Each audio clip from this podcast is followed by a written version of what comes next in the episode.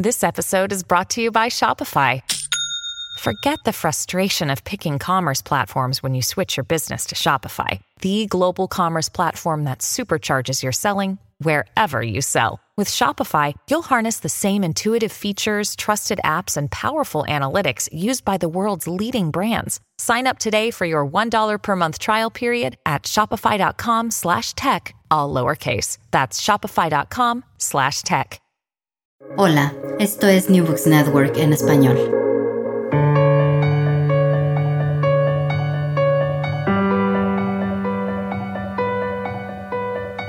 Todo comenzó ayer. Un podcast de la Asociación Española de Historia Económica. Hola, ¿cómo estáis? Soy Raúl Molina Recio de la Universidad de Extremadura y esto es Todo comenzó ayer.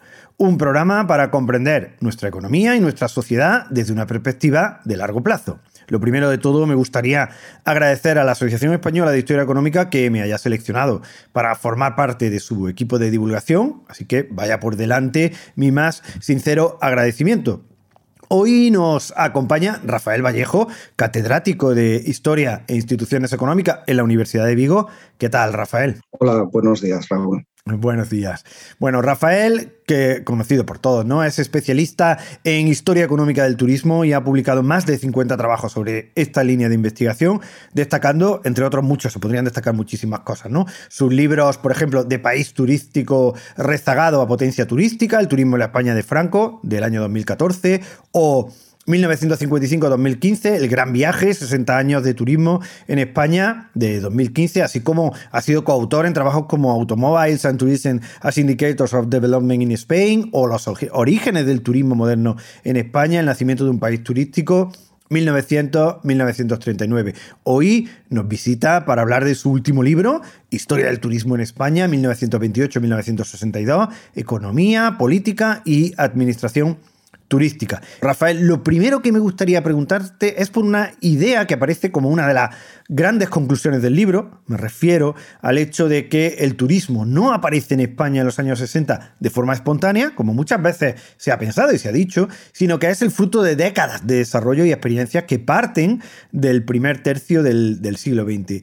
¿Cómo se gestó, pues, esa España turística convertida a la postre en una gran potencia internacional en este sector económico? Sí, eh, tenemos la imagen esa, ¿no? De confundir el inicio y el desarrollo del turismo con lo que se llama, lo que, lo, que yo llamo también el milagro turístico español, ¿no? Esa riada de los años 60 eh, que inunda, que lo desborda eh, todo en términos territoriales, en términos sociológicos, en términos eh, económicos. ¿no?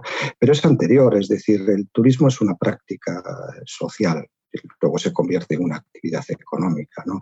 Y, y, como tal tiene relación con los sujetos que la, que la practican ¿no?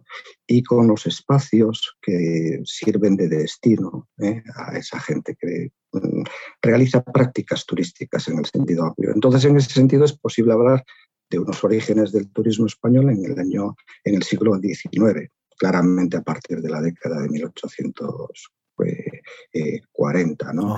Hay viajeros extranjeros, pero sobre todo nacionales que, que, se mueven y que se mueven eh, cada vez más a partir de que en la década de los 50, como eh, sabemos todos, ¿no?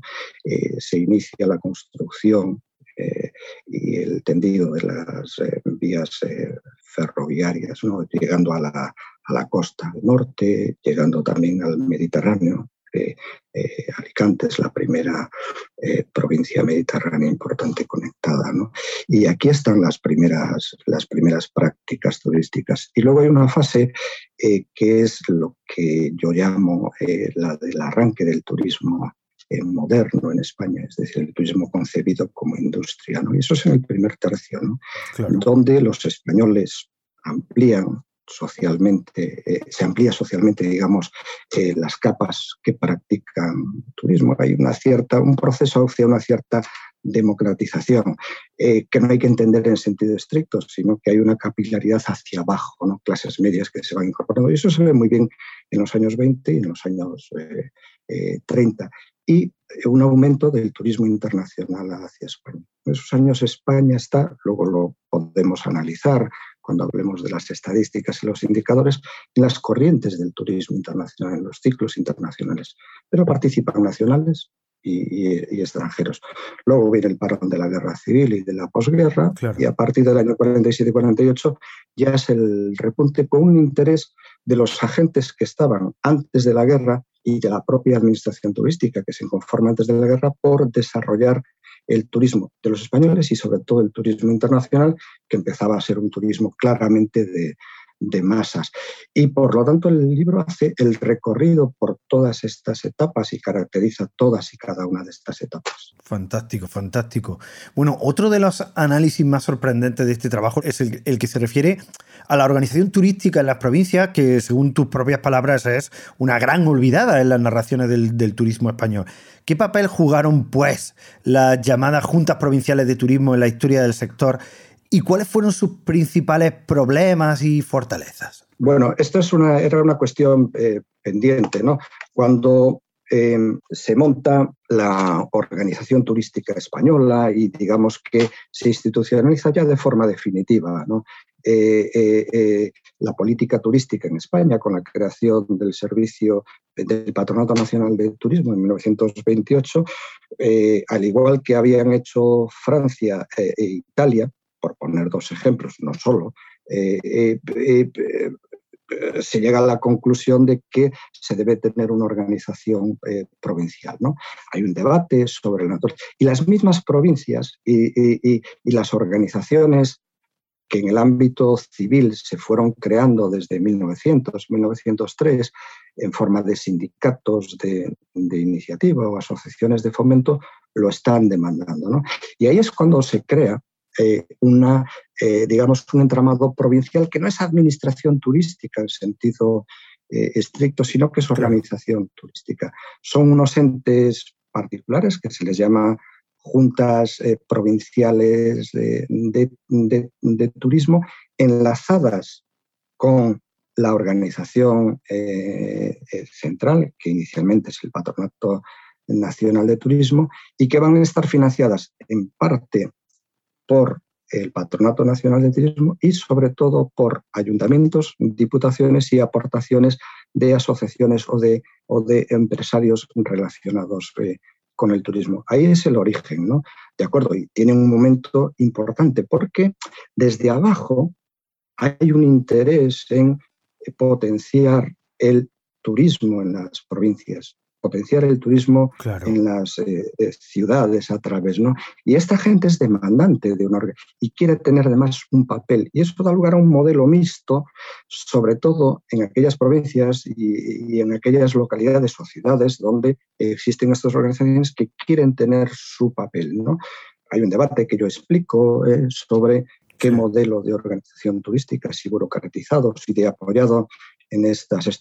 Y ese modelo va a continuar eh, mixto, en parte burocrático y en parte mixto apoyado en organizaciones eh, civiles, en sindicatos, va a durar, lo revalida el franquismo en 1941 y dura hasta 1953, en los que ya las juntas provinciales empiezan a ser y a funcionar ya como, digamos, eh, administración periférica de la administración central turística.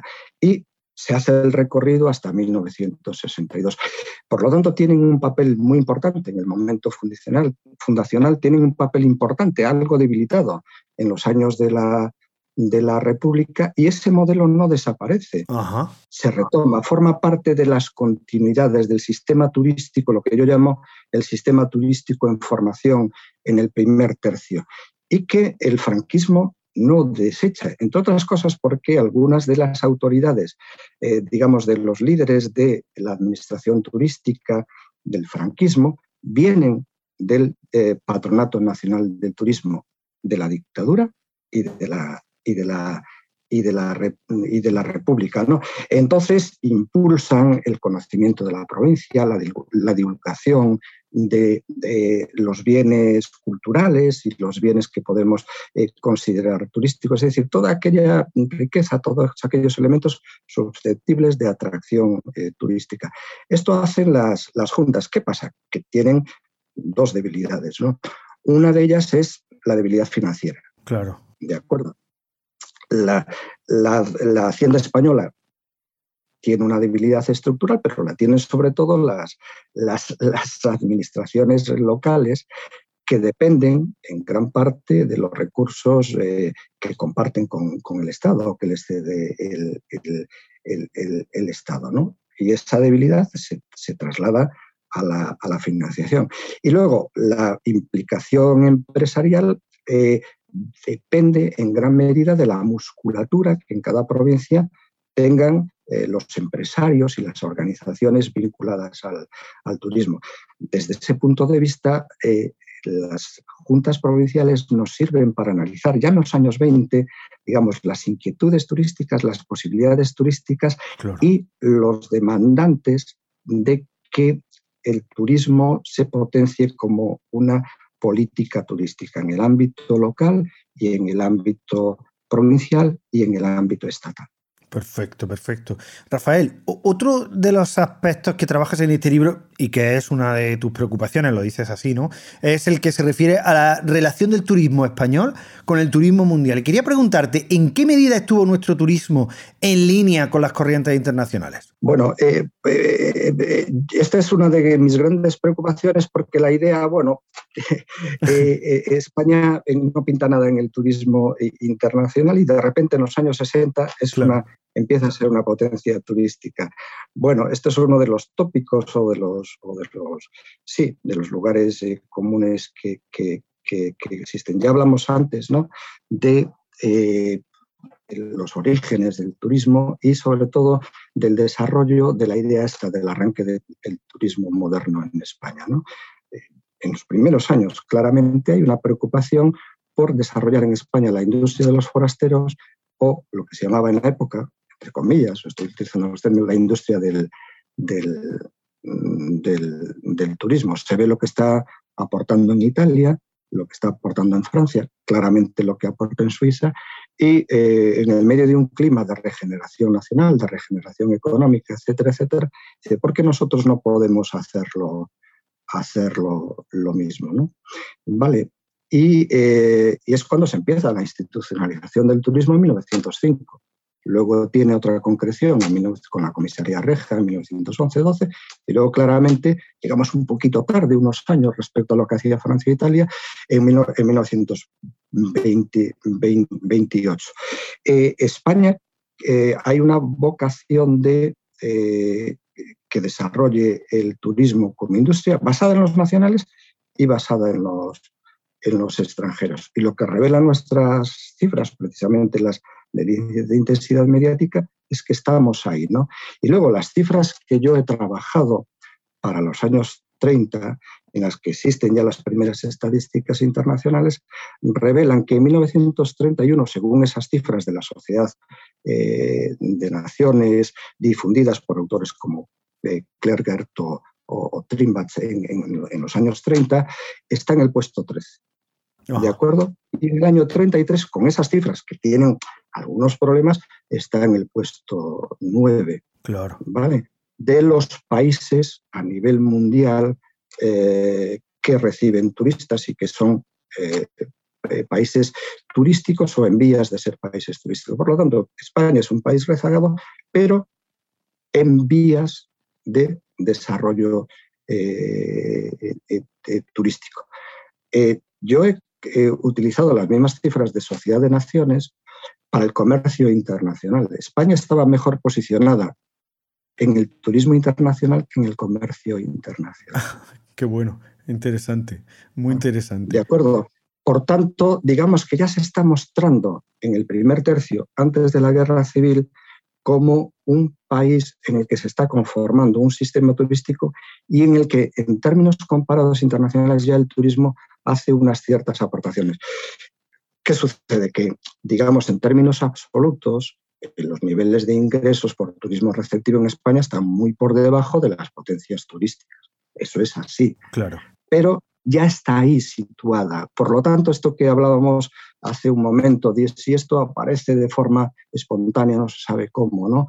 Eh, eh, en los años 60, no.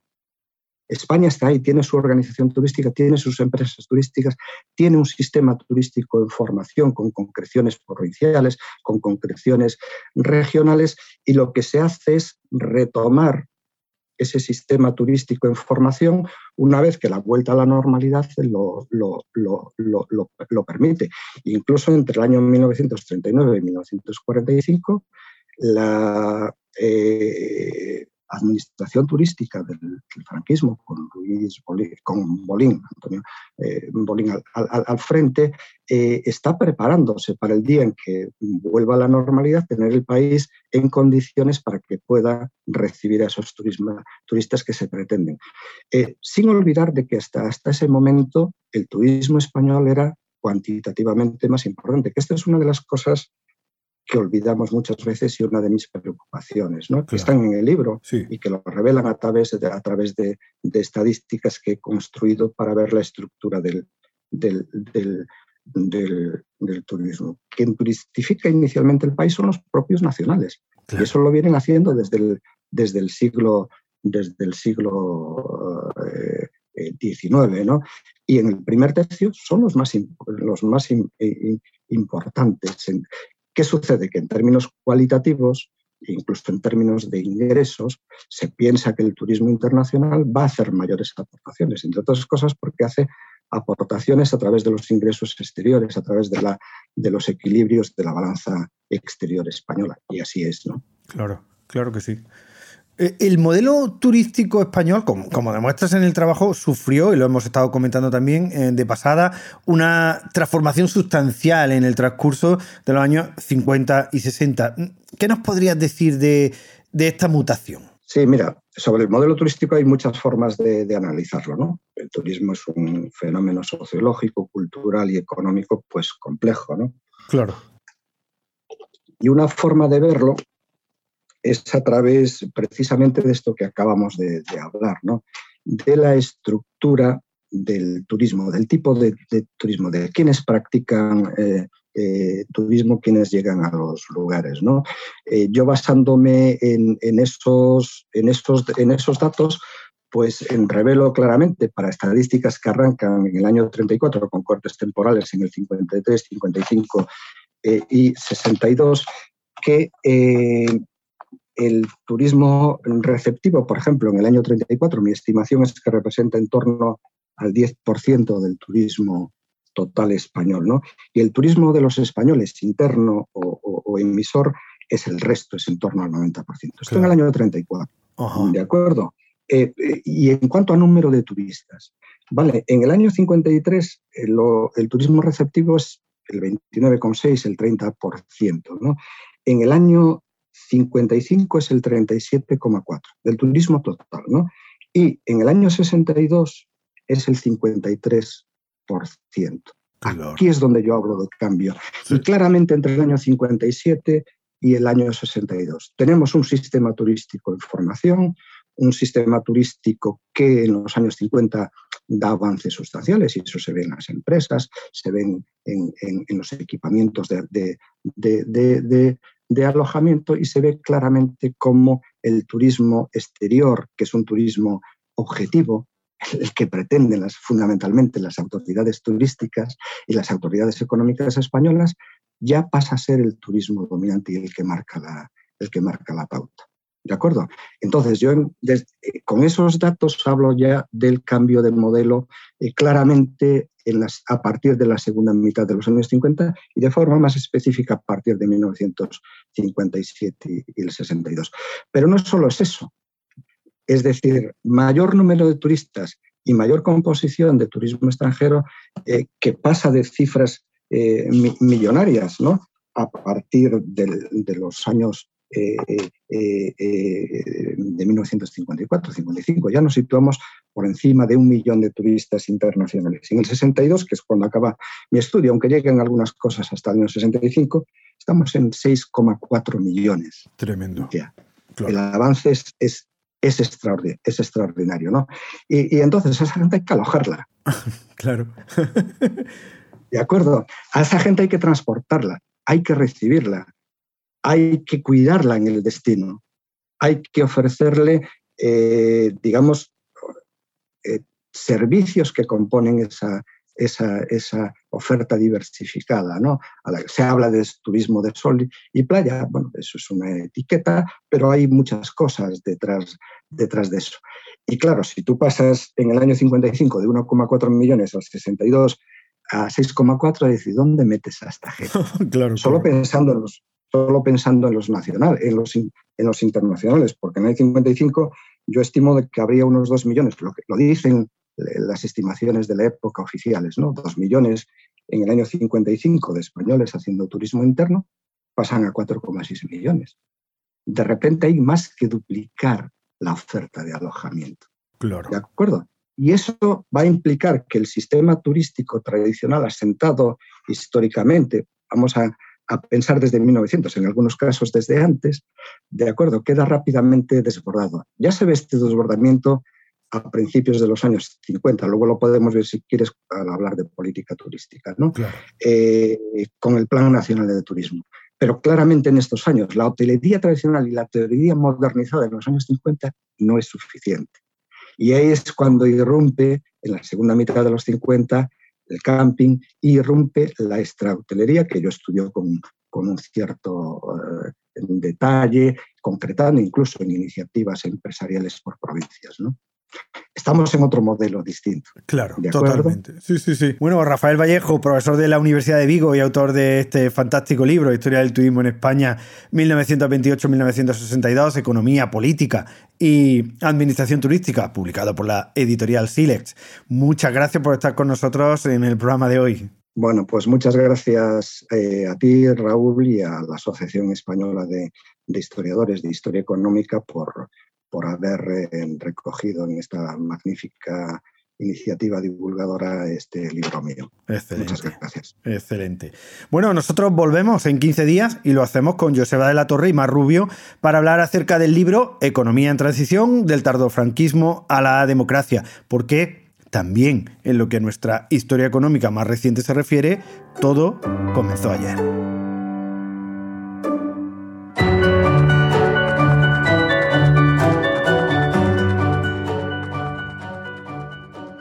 Gracias por escuchar New Books Network en español.